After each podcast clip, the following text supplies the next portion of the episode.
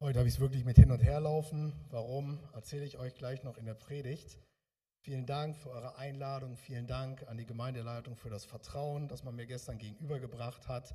Ich muss mich erstmal ein bisschen sammeln, ehrlicherweise, wegen dem, äh, was der Heilige Geist mir gerade in der Lobpreiszeit gezeigt hat. Und das würde ich gerne mit euch teilen.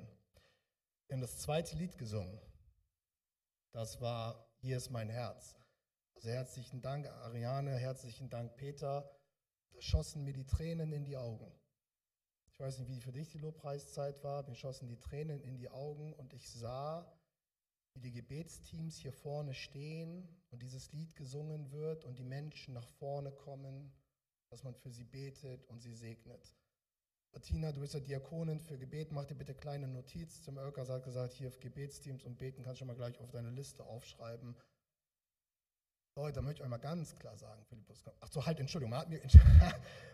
Ich habe heute den Arbeitsauftrag von der Technik bekommen, ich soll am Pult stehen. Wenn ich das zu Hause erzähle, die Techniker, die werden lachen vom Stuhl fallen. Also bei uns ist der schwierigste Job sonntags, die die Kamera bedienen, wenn ich da von links und rechts laufe. Ich versuche, ich halte mich fest. So, also, wenn ich nachher da hinten bin, ihr seht mich ja. Und der, alle am Livestream haben ja den Ton.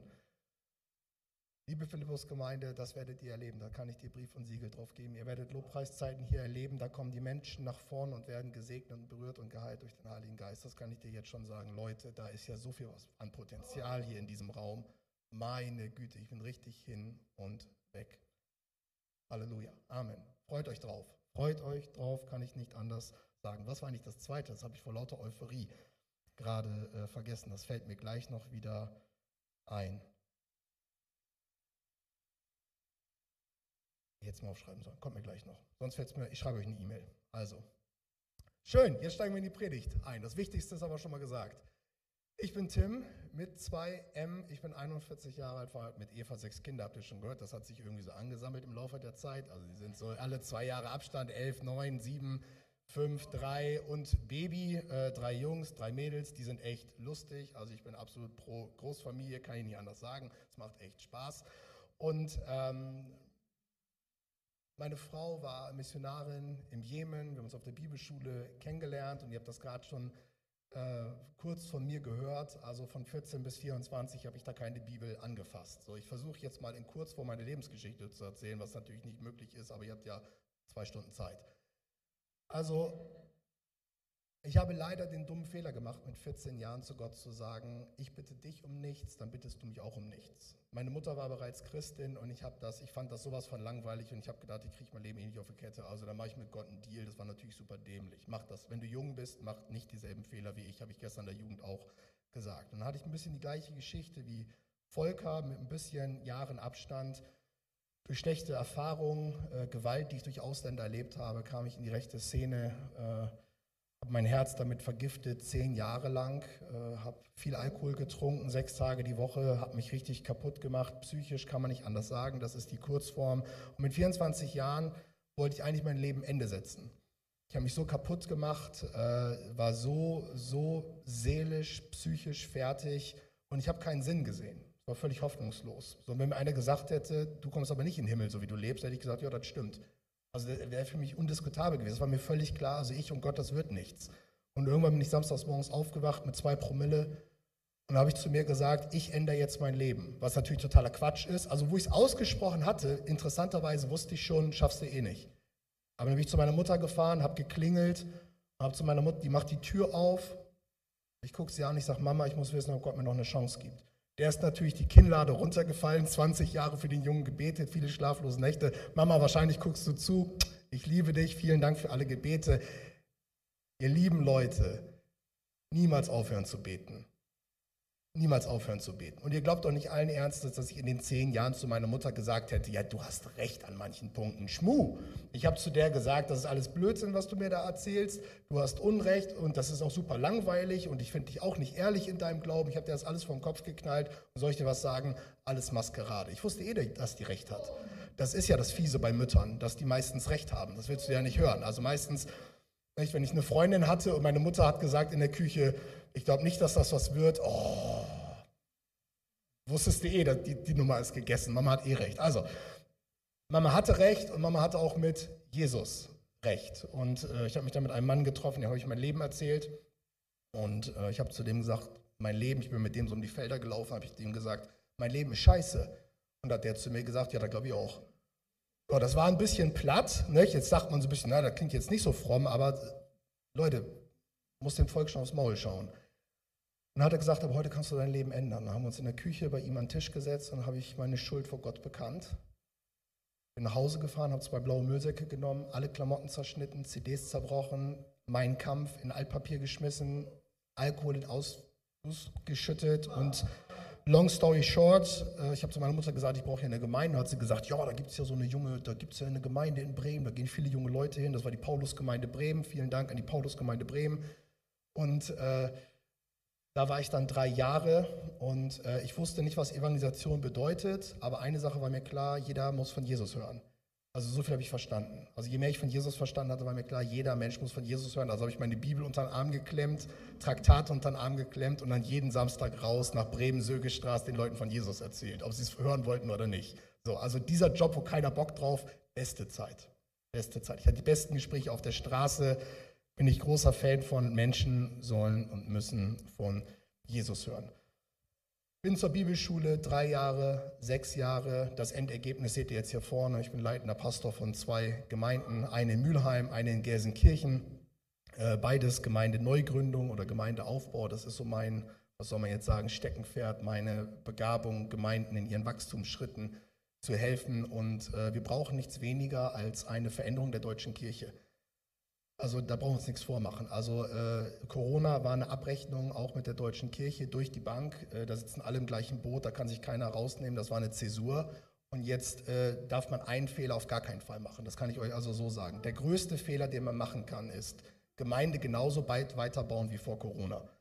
Ja, also dann du, kriegen wir die gleichen Ergebnisse wie vorher, dann ist die Kirche bald nicht mehr da. Also wir müssen Dinge verändern, das wissen wir auch schon seit Jahrzehnten, aber das wird passieren.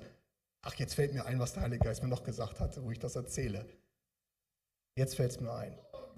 Das alttestamentliche Volk Israel war in der Wüste und hat da gelagert. Und wenn es für Gott dran war, dass es weitergeht, dann war klar, die Leviten stehen auf und wenn alle Volk sieht, die Priester stehen auf und es geht weiter und Feuersäule oder Rauchsäule geht los, dann heißt es für das ganze Volk Sachen packen und es geht weiter. Wisst ihr, was mein Eindruck war? Das geht jetzt hier geistlich weiter.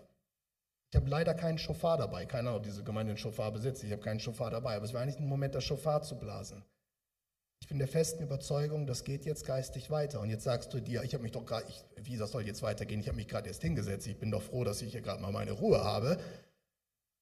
Das hat das Volk in der Wüste auch gedacht. Weißt du, Wüste ist heiß wenn die gesehen haben, das geht jetzt weiter, dann hast du vielleicht gerade deine Ziege gefüttert in der Wüste oder was weiß ich, da wartet Gott nicht drauf. Wenn Gott sagt, es geht weiter, geht es weiter. Und meine Ermutigung an euch ist, wisst ihr was, darüber könnt ihr euch freuen.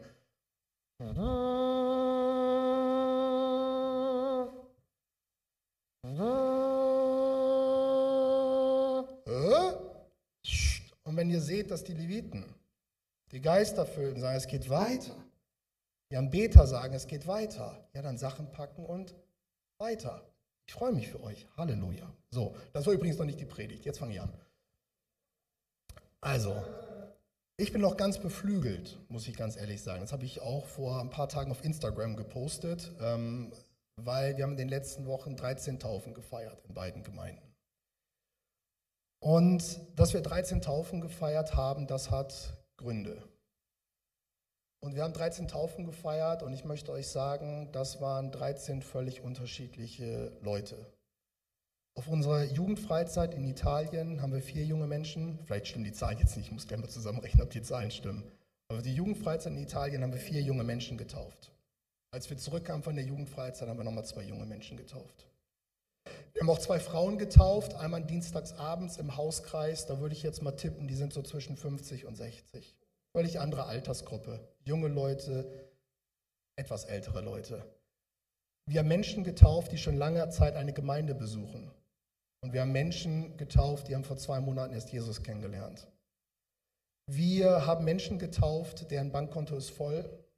Und wir haben einen Mann getauft, der kam sechs Tage vorher aus dem Gefängnis raus. Wir haben also alle Altersgenerationen getauft und wir haben alle sozialen Schichten getauft. Und das ist für mich eine große Freude. Und das ist das, was ich euch wünsche. Heute Morgen, als ich beim Frühstück saß, habe ich gedacht, was wünsche ich der Philippus-Gemeinde Bielefeld? Da habe ich so gedacht, so ja, zehn Taufen pro Monat. Ja, Freunde, hier wohnen 300.000 Leute. Was glaubt denn ihr, was ich euch heute Morgen hier erzähle? Und wenn du mich fragst, ob das möglich ist, aber das kann ich dir, aber hallo, kann ich dir sowas von sagen, dass das möglich ist. Wir haben mehrere mit meiner Schwiegerfamilie Bekanntschaft mit äh, Predigern in Erweckungsgebieten. Wenn du mich fragst, ob das möglich ist, zehn Taufen im Monat, ja, natürlich ist das möglich. Es wird mal Zeit, dass wir ein bisschen Holzfeuer in unseren Ofen von Glauben schmeißen. So, die Zeit, den Kopf in den Sand zu stecken, ist vorbei. Das geht jetzt los und warten mal ab, was da passiert. So, und eine Sache, die dazu geführt hat, dass wir 13 Leute getauft haben, ist unsere Gemeinde-DNA von Liebe, Annahme, Heilung. Und ich sage euch gleich, wo wir diese DNA herhaben. Und äh, ich, als ich mich gefragt habe, was predige ich heute Morgen, habe ich gedacht, das könnte einfach auch was sein, das passt zu euch irgendwie. Also nicht, dass ich denke, ihr müsst das jetzt zwingend übernehmen oder so. Ich dachte, wenn ich so Philippus-Gemeinde sehe, das könnte vielleicht auch was für euch sein. Das war 2011. Ähm, es war in der Vorweihnachtszeit, es war die Adventszeit und Gott hat mir diese Begriffe aufs Herz gelegt. Ich habe das nicht so mit Kirchenjahr. Also bei uns kann das auch mal passieren, dass in der Adventszeit der Pastor irgendwas anderes predigt. Ich komme da manchmal ein bisschen durcheinander. Und somit gab es keine Adventspredigt, sondern ich habe gepredigt über Liebe, Annahme und Heilung. Und ich bin nach vorne gegangen im Jahr 2011 und ich habe zur Gemeinde gesagt, ich habe das Gefühl, das ist nicht nur eine Predigtreihe. Ich habe das Gefühl, das bedeutet mehr. Und ich habe mich bei uns in die Gemeindeleitung gesetzt und habe gesagt, ich glaube, dass Gott möchte, dass Liebe, Annahme und Heilung unsere Vision ist. Kam erstmal die Frage auf Heilung, also Liebe, Annahme, okay, wer soll dagegen mich gegen diskutieren, ne? das schöne biblische Themen. Heilung, ist das nicht eher so Vergebung, gibt es viele Bücher, Liebe, Annahme, Vergebung, Buße, Umkehr oder irgendwas sein? Ich habe gesagt, nein, ich glaube, Heilung ist tatsächlich das Thema kam die Frage, ja, und sollen wir jetzt hier körperliche Heilung? Und was ist, wenn keine Wunder geschehen? Ich sage, nein, nein, nein, nein. Es geht nicht nur um körperliche Heilung. Wir müssen immer den ganzen Menschen sehen. Heilung an Körper, Seele und Geist. Ich werde gleich darauf eingehen. Und so wurde dieses Thema zu unserer Gemeinde-DNA. Und der Grund, warum ich auch heute darüber predige, ist, dass ich davon überzeugt bin, dass Liebe, Annahme und Heilung genau der Schlüssel sind für die beiden Beine, auf denen Gemeinde steht. Gemeinde steht immer auf zwei Beinen. 50 Prozent um diejenigen kümmern, die da sind, Hirtendienst. 50 Prozent um diejenigen kümmern, die noch nicht da sind. Und ich glaube, dass für beide Gruppen 50 Prozent die Themen Liebe, Annahme und Heilung relevant sind und der Schlüssel sind, um geistlich weiterzukommen. Die meisten deutschen Kirchen sind irgendwo bei 90 Prozent um Schafe kümmern, 10 Prozent, wenn es hochkommt, sind wir bei den Leuten draußen. Das wird nicht länger funktionieren. So, und das ist nicht der Job vom Pastor, das ist euer Job. Herzlichen Glückwunsch. Wir werden Menschen erreichen. Ich komme aus dem Ruhrgebiet jetzt, eigentlich komme ich aus der Richtung Bremen, habt ihr ja gehört, bei Pferden aller. Und im Ruhrgebiet leben Millionen Menschen. Millionen Menschen. Und die Menschen brauchen Jesus. Und ich glaube, dass wir das Ruhrgebiet erreichen werden durch viele neue Gemeinden und Gemeindegründungen. Und dazu müssen wir erstmal die bestehenden Gemeinden auf gesunde zwei Beine stellen. Und soll ich euch was sagen? Ich weiß, das wird jetzt für manche komisch klingen. Bielefeld hat viel zu wenig Kirchen. Gestern haben wir zusammengesessen, haben mir Leute gesagt, ja, also Bielefeld gibt schon überdurchschnittlich viele gute Gemeinden. Und soll ich dir was sagen? Im deutschen Verhältnis glaube ich das auch. Aber wenn du mich fragst, dass Bielefeld genug Kirchen hat, also ganz sicher nicht. Ganz sicher nicht. Also ich weiß ja nicht, wie viel Prozent von den 300.000, die hier leben, sonntags im Gottesdienst sitzen, aber dabei noch ein paar Gemeinden brauchen. Also Leute, Kleindenken ist nicht mehr. Und diese Welt, was braucht diese Welt? Was braucht diese Welt? Was ist der Schlüssel? Jesus ist der Schlüssel. Klar. Aber diese Welt braucht Liebe, Annahme und Heilung. Das ist das, was sie brauchen. Und da wollen wir jetzt einsteigen. Wärt ihr so nett, könntet einmal eine Folie weiterklicken. Johannes 3:16. Denn also hat Gott die Welt geliebt, dass er seinen eingeborenen Sohn gab, damit alle, die an ihn glauben, nicht verloren werden, sondern das ewige Leben haben. Ist wahrscheinlich einer der bekanntesten Bibelverse, den es gibt. Johannes 3,16. Wer heute Morgen sehr früh hier war beim Soundcheck, der hat mich genau diesen Bibelvers zitieren lassen. Weil ich habe von Billy Graham gelernt, wenn der irgendwo gepredigt hat und es war Soundcheck, dann hat er immer diesen Bibelvers zitiert, weil er hat gesagt, beim Soundcheck, wer weiß, vielleicht ist er schon nicht Christ da, da kann man schon eine kleine Predigt halten. Seit, seitdem soll er immer von anderen was lernen. Also Billy Graham ist ja kein schlechter Coach, habe ich mir das gelernt, habe ich mir das gemerkt. Dieser Vers ist so bekannt wie viele andere Bibelverse. Und ich möchte darauf eingehen, was ganz einleitend steht, denn also hat Gott die Welt geliebt. Als ich zum Glauben kam, war mein großes Problem Vergebung. Meine Schuld musste weg dass da ein liebender Gott ist, ganz ehrlich, hatte ich keine Ahnung. Oder Gnade, nicht? Wir reden ja viel von Gnade und singen viel von Gnade und predigen von Gnade. Ganz ehrlich, ich mit 24 Jahren, wo, bei welchem deutschen Menschen fällt denn der Begriff Gnade? Ich bin ja nicht durch die Gegend gelaufen und habe gesagt, ich suche Gnade für mein Leben. Nee, Schmu. Ich wollte schuldlos werden. Ich wollte Finsternis aus meinem Leben raushaben. Ich wollte die, und das war mir völlig bewusst, dämonischen Belastungen für die ich mich geöffnet habe durch den Nationalsozialismus, die wollte ich loswerden. Die Albträume der Nacht, die wollte ich loswerden. Ich suchte Vergebung und auf einmal finde ich Liebe. Da habe ich nicht mit gerechnet.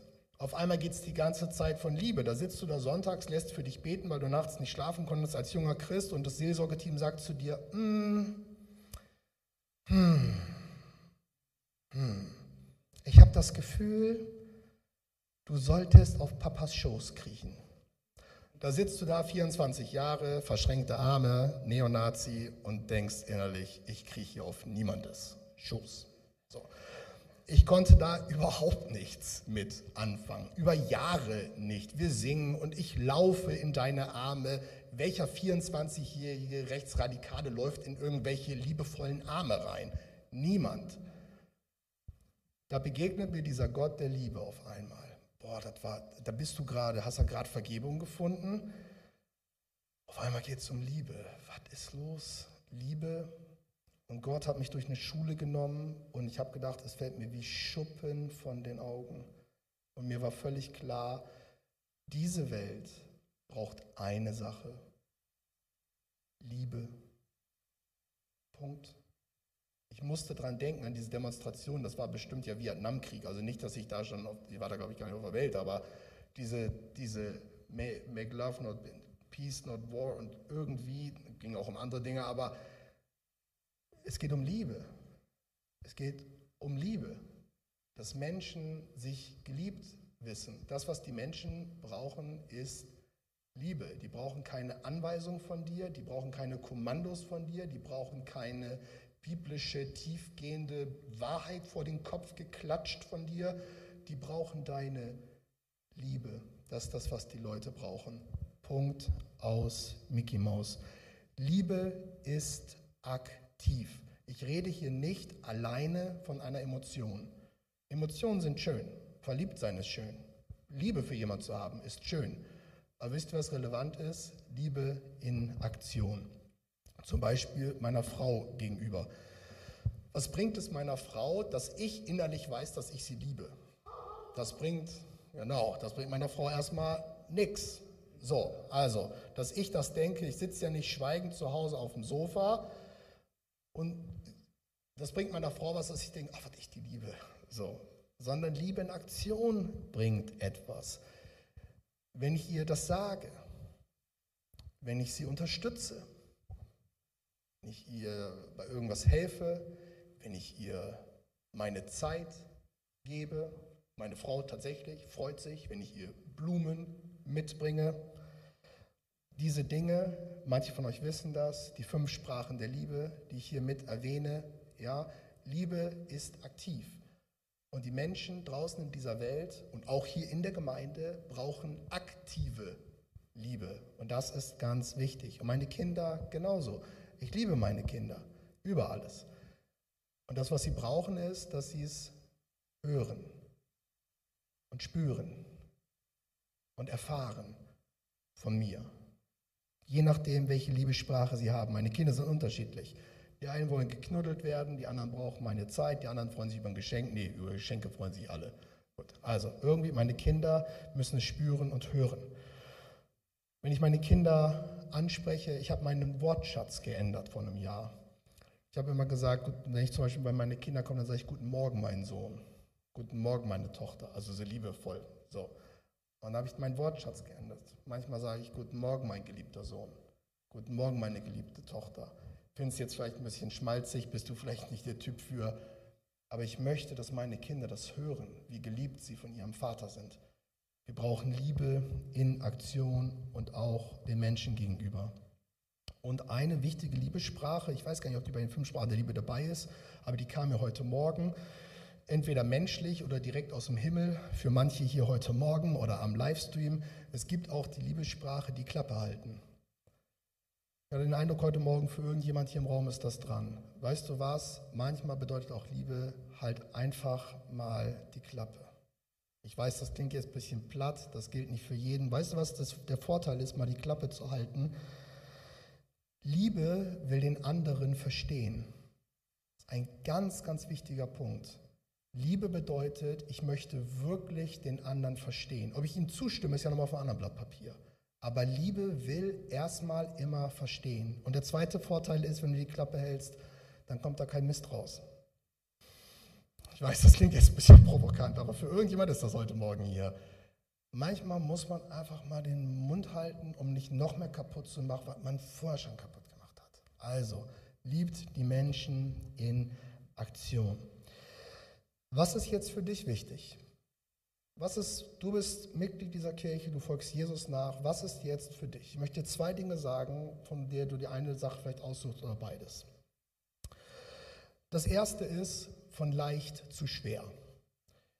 Meistens, wenn ich über so Themen rede, wie Liebe, bei Vergebung ist das ähnlich, dann kommen direkt die Menschen so in unseren Sinn, wo jeder von euch zu mir sagt, also Tim, dass du deiner Frau da Gutes tust, das glaube ich. Und deinen Kindern, das glaube ich. Aber ich kenne Leute, holla die Waldfee. Ey, die kann ich einfach nicht lieben. Die gehen mir sowas von auf die Nerven und du glaubst gar nicht, was Leute mir angetan haben. Weißt du was? Ich glaub's dir. Ich habe nichts anderes erlebt. Und soll ich dir noch was verraten? Hier hat noch nie irgendjemand was anderes erlebt. Ja, ich weiß. Und soll ich dir was sagen? Geh mal von leicht zu schwer. Jetzt fang doch erstmal mit den Leuten an, wo es dir leicht fällt, bevor du zu deinen Feinden rüberläufst und dir gleich deine hohe Messlatte aufhängst. Fang mal in deiner Familie an, in deinem Freundeskreis an, an deinem Arbeitsplatz an in deiner Nachbarschaft an, im Supermarkt an. Und zu deinen Feinden kannst du auch noch kommen, aber fang doch erstmal leicht an, von leicht zu schwer. Fang doch klein an, überfordere dich doch nicht gleich, aber liebe die Menschen. Und eine Frage ist, die ich dir stellen möchte, weißt du, du hast nur eine Chance, Menschen zu lieben. Das ist, wenn dein Herz voll ist. Wenn dein Herz aber mit anderen Dingen voll ist, ganz ehrlich, dann wird das nichts. Wenn dein Herz gerade zugeballert ist mit irgendwelchen Themen und Belastungen, dann muss das erst raus. Also was manche sich, ich will jetzt kein Fass aufreißen, also was ich Christen erlebt habe, die sich in der zwei Jahren Corona-Zeit mit Dingen beschäftigt haben, von Politik über Impfstoffe, irgendwas, Entschuldigung, in zwei Jahren wäre es dran gewesen, dieser Welt von Jesus Christus zu erzählen. Und die meisten Christen haben ihr Herz voll gestopft mit völligen belanglosen Nebensächlichkeiten, wo diese Welt, die war schon immer verrückt, diese Welt. Wir haben einen Riesenfehler gemacht. Mach dein Herz leer, schmeiß diese ganzen Nebensächlichkeiten. Der Krieg in Ukraine ist keine Nebensächlichkeit und in der Krise auch nicht. Aber das hat doch nichts zu suchen in deinem Herzen. Das hat was zu, zu suchen vor dem Kreuz Jesu, wo du es hinlegst und dann gehst du mit einem freien Herzen gefüllt von seiner Liebe weiter. Das ist Christsein. Manche laufen mit diesen ganzen Weltpaketen gerade durch die Gegend und meinen, es ist irgendwie fromm, darüber rumzudiskutieren. Hör auf damit packst an die Füße von Golgatha, der hat eh die beste Lösung, und dann lässt du dich erstmal selbst lieben. Du kannst niemanden lieben, wenn du nicht diese Liebe Gottes völlig aufgesaugt hast. Was willst du bringen? Du brauchst die Liebe Gottes. Und wenn du heute Morgen hier sitzt und sagst, ich weiß, dass das wahr ist, aber das macht nichts mit mir. Ich kann da gar nichts, wie Tim, wie du beschrieben hast, wie du gesagt hast, ich kann als Mann doch nicht auf irgendeinen Schoß kriechen, ich kann da gar nichts mit anfangen. Kein Problem, aber geh dem nach. Das ist die Grundlage unseres Glaubens. Mach dein Herz voller Liebe für die Menschen, weil erst dann geht es weiter zum nächsten Punkt, Annahme. Könnt ihr einmal weiterklicken, bitte? Die Starken bedürfen des Arztes nicht, sondern die Kranken, sagt Jesus. Geht aber hin und lernt, was das heißt. Ich habe Wohlgefallen an Barmherzigkeit und nicht am Opfer. Ich bin gekommen, die Sünder zu rufen und nicht die Gerechten. Das ist ein ganz wichtiger Vers für unsere Kirchen. Ich habe Wohlgefallen an Barmherzigkeit. Ganz ehrlich, diese Kirche, dieser Raum muss aus allen Poren Barmherzigkeit triefen sein für diese Welt. Das muss hier ein Schwamm der Barmherzigkeitsfülle, dass das aus den Fenstern schon rausläuft, sein. Punkt. So ist es. Das ist das, was diese Welt brauchen. Annahme. Ich habe be be bewusst dieses Bild der Umarmung gewählt. Super, das anspielt. Tochter macht Mamas Lieblingsteller kaputt. Kann ich gut, kann ich sehr gut nachvollziehen. So, und dann nicht Tobsuchtsanfall. Bei mir hätte es den geben können zu Hause, wenn es meine Lieblingstasse gewesen wäre. Dann aber kurz sammeln, genau richtig reagiert. Good job. Also war ja nur ein Anspiel, ist mir schon klar. Also, Annahme, Menschen annehmen. Warum ist Annahme sowas von wichtig? Diese Welt ist eine absolut gestresste, oberflächliche Welt. Alle sind gestresst, angespannt, man klatscht sich an der Oberfläche irgendwelche Themen um den Kopf und diskutiert die ganze an der Oberfläche. Und wisst ihr, was die Menschen heutzutage suchen und brauchen? Leute, die sie annehmen. Annehmen bedeutet zum Beispiel, was, wo ein absoluter Bedarf dieser Welt ist, dass da Menschen sind, die mir zuhören und mit denen ich in der Tiefe sprechen kann. Wenn ich mit Menschen tiefgehende Gespräche habe oder meine Frau, was ist der Unterschied zwischen unseren Gesprächen als die Gespräche, die die Leute sonst haben, auf dem Amt, in der Schule mit Lehrern, irgendwas? Es ist die Tiefe. Christen sind diejenigen, die in der Tiefe reden können. Wir sind diejenigen, wo Menschen hinkommen können mit Fragen, mit Sorgen, mit Nöten, wo das einen Platz hat. Das ist der Job der Kirche. Das kann niemand anderes übernehmen, was du kannst. Annahme. Die Leute brauchen einen Ort, wo sie sein dürfen, reden dürfen. Das ist ganz, ganz wichtig. Die Leute brauchen auch nicht eine schnelllebige Kirche.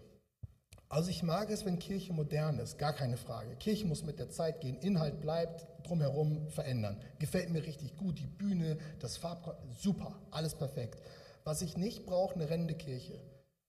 Also wenn die Leute außerhalb der Kirche schon gestresst sind, brauchen sie in der Kirche auch nochmal Stress. Ja, also ich brauche eine Kirche, wo Raum ist. Ich brauche einen Ort, wo keine schnellen Lösungen präsentiert werden, sondern wo Zeit ist, Dinge anzugehen. Annahme, Menschen annehmen. Ich habe gestern in der äh, Jugendgruppe schon eine Geschichte erzählt. Ich erzähle zwei Geschichten, die für mich eine beeindruckendsten Geschichten zum Thema Annahme ist.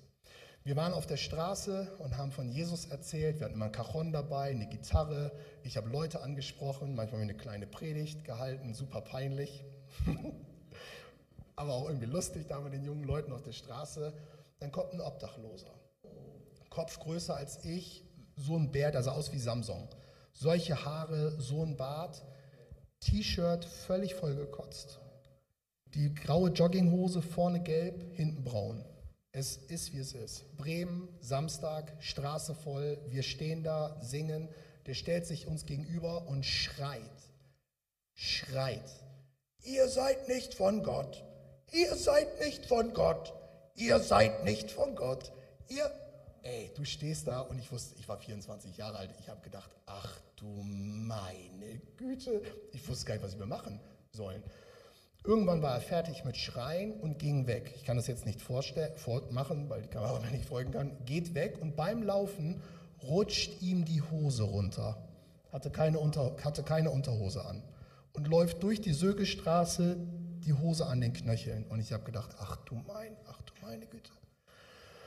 Und wir hatten einen Mann dabei, jungen Mann, mein Alter, aus Russland gekommen, konnte nicht lesen, nicht schreiben, drogenabhängig gewesen, äh, Neurodermitis und er kam zum Glauben an Jesus und hat komplette Heilung erfahren. Drogenfreiheit komplett, Neurodermitis, völlig übernatürliche Zeichen und Wunder an. So, der hatte nichts, der konnte nicht lesen, nicht schreiben, der hatte kein Geld, der war quasi selber obdachlos und hat mit uns auf der Straße Menschen erreicht. Da geht er zu dem hin, zieht dem die Hose hoch, nimmt ihn in den Arm und der fängt an zu weinen.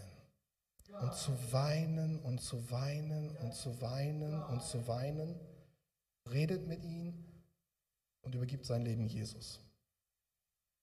Das war für mich eines der stärksten Bilder zum Thema Annahme. Ich kenne das, wenn man manchmal nicht weiß, was man machen soll. Aber wisst ihr was? Das ist das, was diese Welt braucht.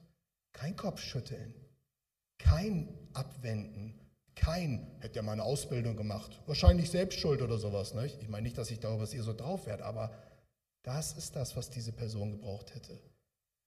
Erste Geschichte. Zweite Geschichte. Wir sind in Gelsenkirchen, wir waren eine kleine Truppe und ein Mann kommt neu in unsere Kirche mit seiner Frau und sagt zu mir, Tim, ich habe den Eindruck, Gott sagt, wir sollen Teil dieser Kirche werden, aber das, ich glaube nicht, dass das stimmt. Ich sage, was ist denn los? Ja, Gott hat mir gesagt, ich soll eine Obdachlosenarbeit starten, aber hier sind ja nur zwölf Leute in eurer. Wir waren zwölf, 17 Leute da vor zwei Jahren. Und habe ich zu ihm gesagt, du, das haben mir schon neun andere erzählt von dieser Truppe. Und er, was? Echt? So, habe ich gesagt, mach mal. So, ist ja mein Job zu sagen, was hast du vor? Und dann zu sagen, ich wünsche dir viel Erfolg, Gott segne dich. Hey, und los geht die Reise. Hat die Leute angesprochen, habe die mit in die in Kontakt gebracht. Dienstags arbeiten die mit den Obdachlosen bei uns in der Kirche. Donnerstags machen die mit den Kleingruppe. Samstags kochen die Mittagessen, gehen auf die Straße. Sonntags um 8, jeden Sonntag um 8 gehen die an den Bahnhof und erreichen die Leute. Manche schaffen es ja noch nicht mal 10.30 Uhr pünktlich in Gottesdienst. Also muss man sich mal vorstellen. Alles dieselbe Truppe. Die sind so on fire, dass die viermal die Woche die Leute da erreichen. Zwei von denen haben wir getauft vor kurzem, innerhalb eines halben Jahres. Nicht irgendwie hm, ein bisschen so la la la, sondern die haben mit denen Zeit verbracht. Und sie saßen zusammen mit denen beim Essen und dann sagt der Heilige Geist zu einem von den Leitern, ja, ich war nicht dabei, ist alles ohne den Pastor, das machen alles die alleine, die sitzen da und dann saß einer in der Runde, das ist eher so die Kategorie Hausmeister. So, so ein sachlicher Typ, der gerne praktisch anfasst und auf einmal sagt der Heilige Geist zu ihm, der Moment ist jetzt. Und er, okay, sag mal, habt ihr euch eigentlich schon für Jesus entschieden? Völlig platt vor Kopf und die beiden, nö, dann jetzt. So, und am Tisch, die beiden treffen eine Entscheidung für Jesus, alle am Heulen, zwölf Leute am Weinen, haben wir die getauft. Ganz fantastisch. Und die Leiter dieser Arbeit, darauf möchte ich jetzt zu sprechen kommen, die sagen immer zu mir, Tim, das ist nicht der Kaffee, das sind nicht die Brötchen, das ist nicht die Kleidung, die wir ihnen mitbringen. Das ist nicht die, die, das Medizinische, was wir ihnen anbieten, was sie brauchen. Es ist die Begegnung auf Augenhöhe, dass wir nicht auf sie herabgucken, dass sie bei uns spüren, wir verachten sie nicht, sondern wir hören ihnen zu. Und das kannst du mir glauben. Was glaubt ihr, wie viele Geschichten von Missbrauch da dabei sind bei diesen Leuten? Das hat alles Geschichte, alles Hintergrund. Dir, dir laufen die Tränen, wenn du denen zuhörst. Da würde ich mich auch wegballern mit Drogen. Aber es geht um diese Annahme, es geht auf dieses auf Augenhöhe sein. Und die Leute brauchen Orte, wo ihnen Leute zuhören. In Mülheim komme ich aus einem sehr gehobenen Stadtteil. Und ich weiß nicht, wie viele meiner Nachbarn mit Esoterik zu tun haben. Und was die da an Geld ausgeben. Der Hund, ja, irgendwie, der Hund kann nachts nicht schlafen, dann geht man zu irgendeinem spirituellen Typen, holt sich da irgendwelche Öle, träufelt das auf den Hund, der Hund schläft. Die Kinder haben Schulangst, da geht man zu irgendeiner Person, die dann irgendeine Besprechung macht, die den Eltern dann dabei erzählt, ja, ich habe ja viele Geister im Haus, die habe ich aber rausgeschmissen, unter meinem Dachboden habe ich den letzten Geist, eine ältere Dame, die hockt da. Okay, gut. Und das Blöde ist, die Probleme kommen immer wieder. Wissen wir, dass die Probleme wiederkommen, weil Esoterik keine Lösung anbietet. Und dann reden wir mit den Leuten in Schule, in Kindergarten und sagen, euch kann nur einer helfen. Und das ist Jesus. Ihr braucht keine Tröpfelchen, ihr braucht eine tiefergehende Lösung. Das erfährst du nur, wenn du zuhörst, wenn du Zeit dafür hast, wenn du sie dir nimmst, wenn die Leute annimmst. Das ist das, wenn ich sage, die Leute suchen Menschen für tiefergehende Gespräche. Dafür sind wir da. Heute Morgen kam ich zu spät hierher. Die habe ich nicht auf meinem Zettel, die Geschichte, aber ich erzähle sie. Heute Morgen kam ich zu spät. Ich wollte ein bisschen eher sein, deswegen war mit dem Beten ein bisschen spät dran. Ähm, ich habe gestern mein Zimmer im Hotel noch gewechselt, weil ich habe in meinem ersten Zimmer, wo ich war, daneben war eine Lüftung, das war so laut, ich konnte nicht schlafen, habe ich das Zimmer gewechselt, hatte aber meine Klamotten in dem Zimmer. So, deswegen sage ich, ich bin heute schon ein bisschen gelaufen, Treppe rauf, Treppe runter. Ich meine Klamotten gesucht, im Auto nicht, im Schrank nicht, ach, im alten Zimmer. Ich zur Rezeption Schlüssel geholt, in das neue Zimmer rein. Und ich sage, meine Sachen sind noch im alten Zimmer. Und da sagt er in Rezeption, ja, hier haben Sie den Schlüssel, gehen Sie mal hin. Eventuell ist noch der Gast da, vielleicht auch nicht, aber ich glaube, der ist schon weg. Und ich habe so gedacht, so, das ist ein komischer Hotelservice. Die war ganz nett, aber es war ein komischer Service. Naja, ich die Sachen rausgeholt, rausgeholt, Schlüssel zu ihr gebracht, stehe oben vor meiner Tür. Oh, ich habe meinen Schlüssel eingeschlossen. Ich wieder runter zu ihr. Ich sage, meine Güte, ich habe meinen Schlüssel jetzt vergessen. Jetzt stehe ich da. Und dann sagt sie, ja, hier ist der Generalschlüssel vom Hotel. Ähm, gehen Sie mal bei sich oben rein. Und ich habe gedacht, so, hä? Wer gibt mir denn Generalschlüssel? Also ich will jetzt hier nicht Etepetete, aber ich habe schon damit gerechnet, dass sie mitkommt und wieder aufschließt und guckt, ob ein Gast da ist. Naja, macht sie nicht. Die war aber so sympathisch, ich war jetzt auch nicht sauer auf die. Naja, hat ja alles funktioniert. Ich gehe zum Frühstück, melde mich ab an der Rezeption und dann sagt sie, na, ist der Stress vorbei? Ich sage, ja, der Stress ist vorbei, jetzt kommt der nächste, ich predige gleich. So, ich habe keinen Stress, aber das ist natürlich der Gesprächsaufhänger gewesen, um mal über Glaube und Kirche zu reden. Ich sage, hab, und ich habe natürlich gesagt, ich bin Evangelist, ich predige in der Philippus-Gemeinde Bielefeld. So, aha. Und dann sagt sie, ja, das freut mich für Sie. Wir hatten ja auch gerade eine Trauerfeier. Ich sage, ja. Nein, nein, nein, nein, nein. Nein, das war, nein, nicht falsch verstehen. Das war die Brücke von Kirche und Glaube und wir kommen ins Gespräch und, sie, und was sie sagen wollte ist, pass auf, und sie sagt, wir haben vor zwei Wochen meine Tochter beerdigt. Meine Tochter ist vor zwei ist vor zwei Wochen gestorben, nach vier Jahren Krankheit, mit Anfang 30.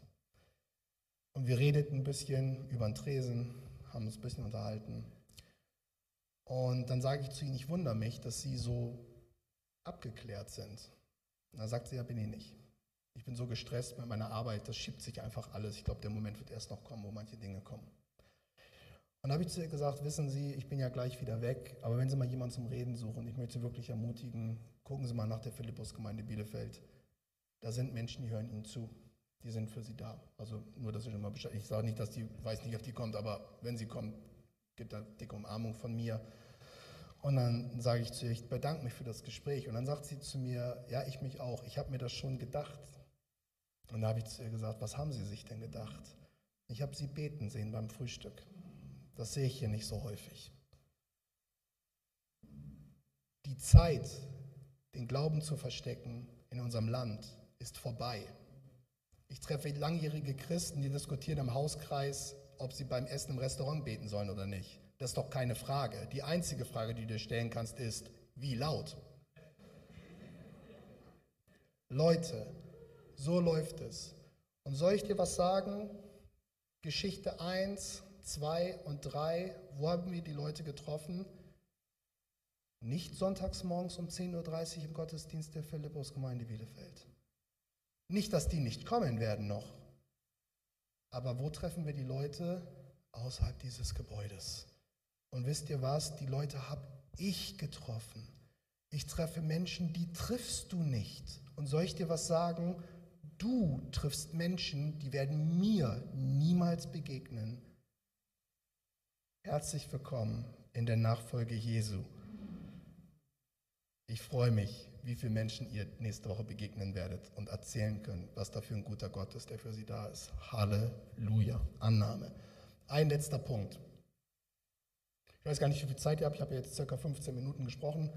Ein äh, bisschen habe ich ja wahrscheinlich noch. Gut. Also, wir enden jetzt mit Jesaja 53. 4 bis 5. Für wahr, er trug unsere Krankheit und lud auf sich unsere Schmerzen, wir aber hielten ihn für den, der geplagt und von Gott geschlagen und gemartert wäre. Aber er ist um unserer Missetat willen verwundet und um unserer Sünde willen zerschlagen. Die Strafe liegt auf ihm, auf dass wir Frieden hätten und durch seine Wunden sind wir geheilt. Alttestamentliche Prophetie mit Hinweis auf Jesus, was er auf Golgatha. Golgatha ist uns Heilung widerfahren. Wenn ich von Heilung rede, dann rede ich nach 2. Äh, Thessalonicher, der Mensch ist Körper, Seele und Geist. Ich rede hier also nicht nur von körperlicher Heilung, ich rede immer von Körper, Seele und Geist. Und bei Körper, Seele und Geist gibt es einen Zusammenhang, das wissen wir eigentlich. Wenn du gestresst bist, seelisch krank bist, dann kannst du Kopfschmerzen kriegen, als Beispiel. Wenn du äh, körperlich krank bist, ich war früher Physiotherapeut, hast irgendwie eine Bandscheibenvorfall in der Halswirbelsäule, hast Schmerzen, kannst gerade nicht arbeiten, du weißt nicht, ob deine Arbeitsstelle in Gefahr ist, dann kann aus deiner körperlichen Krankheit kann psychische Belastung werden. Das, hat, das heißt, deswegen hatten wir im Reha-Zentrum immer Psychologen dabei. Diese Zusammenhänge sind uns völlig klar. Aber geistlich ist es auch so. Du kannst auch geistlich krank sein. Krank ist jetzt ein komischer Begriff eigentlich, aber natürlich kann auch mit deinem Glaubensleben etwas nicht stimmen. Wenn du Gott als zornigen Gott hast oder, als, oder nur als Gesetzeslehrer hast, dann kann deine Seele ganz schön darunter leiden. Dann kannst du ein sehr missmutiger, depressiver Mensch sein. Können wir auch nachvollziehen.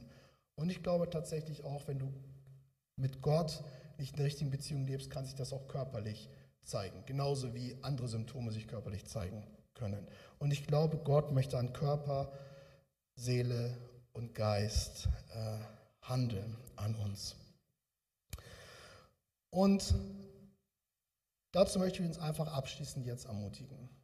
Ich möchte euch ermutigen, dass ihr viel Liebe habt für die Menschen, weil das ist der Schlüssel für alles. So erreichen wir die Menschen. Das setzt uns in Bewegung. Ich ermutige euch, die Leute anzunehmen, Raum zu schaffen in dieser Kirche oder da, wo du bist. Die sollen Platz haben. Und das endet dann in dem dritten, dass sie Heilung erfahren. Vielleicht ist es mal dran, jemand die Hände aufzulegen, bei Krankheit zu beten. Und wenn keine Heilung eintritt, ihm zur Seite zu stehen. Das ist unser Auftrag. Beides ist richtig und wichtig. Auf Wunder hoffen und wenn keine Wunder sich einstellen, Trost spenden. Das Auftrag der Kirche, war es schon immer. An der Seele genauso. Was habt ihr, um Menschen zur seelischen Heilung zu helfen? Ob Seelsorge ist, ob es Gebetsdienst ist, ob es die Gottesdienste sind. Was spricht die Seele an?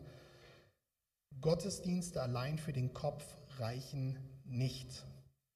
Reine Wissensvermittlung über den Glauben reicht nicht. Die Deutschen kommen nicht an ihr Herz ran. Ich pauschalisiere jetzt. Die Deutschen haben ganz, ganz große Schwierigkeiten, dran zu kommen. Das sind ganz viele kleine Schranken. So. Lobpreis ist der Schlüssel. Lobpreis schließt Herzen auf. Es sei denn, ich habe sie heftig zugemauert. Lobpreis kann das. Menschen, die neu in die Kirche kommen, ist das Erste, was sie erreicht, sind die gesungenen Predigten der Lobpreistexte. Ganz wichtig. Vielen Dank für euren Dienst heute. Ganz wichtig, die Seele soll heilen und im Geist genauso. Eine gesunde Lehre, Vater, Sohn, Heiliger Geist. Allen drei Raum geben. Die Kirche ist dann gesund, wenn ich alle drei Personen der Trinität die gleiche Aufmerksamkeit schenke. Dann ist Kirche gesund. Vater, Sohn, Heiliger Geist sollen geehrt werden, angebetet werden und, und, und, und, und, und Raum haben, was wir, welche Bedeutung sie haben. Und dazu möchte ich euch einfach ermutigen. Liebe Philippus-Gemeinde, ich hatte gestern einen schönen Tag hier, ich hatte jetzt schon einen schönen Gottesdienst hier. Ich hoffe, du bist noch bei mir und nicht schon halb vom Stuhl gefallen. Ich wünsche euch nichts, weil ich etwas weiß. Ich würde euch was wünschen, wenn ich in Sorge wäre, dass etwas nicht passiert, aber das ist nicht notwendig. Ich brauche euch nichts wünschen.